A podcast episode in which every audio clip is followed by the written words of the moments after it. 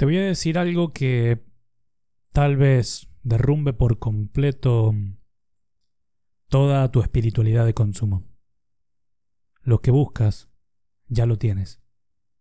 Creo que no necesitas llegar a ningún sitio en especial en la India o Egipto, ni activar la kundalini, ni tomar plantas maestras. Ni siquiera venimos a decir que activar el tercer ojo. Entiende que no es lo que te falta, es lo que te sobra. Ya eres, ya estás aquí, estás completo, ya eres pleno, ya eres magia. Solo falta que surja dentro de ti el mago para hacer magia.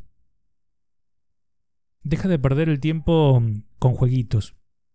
Nada ni nadie te va a poder dar o vender tu ser. Es un autodescubrimiento personal. Es tu aventura. Es tu propio camino. Es tu propio recorrido. Es tu propio tiempo. No hay nada de malo en aprender técnicas, tomar alguna medicina, buscar guías, tener referentes. Eso está bien.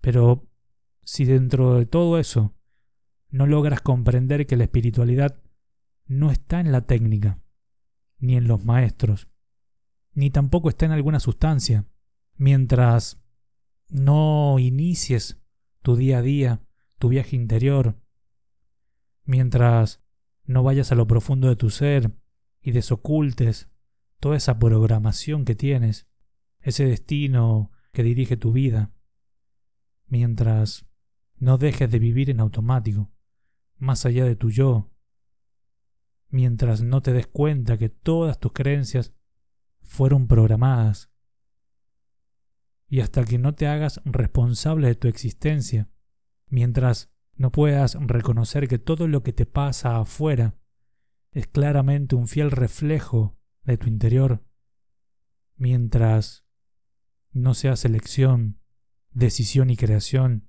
seguirás viviendo en el mundo de una, de una ilusión, en el mundo New Age, como le llaman hoy.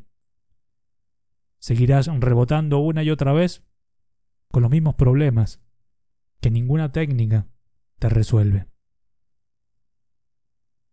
Entiende que la espiritualidad no es conectarse con ningún ser exterior.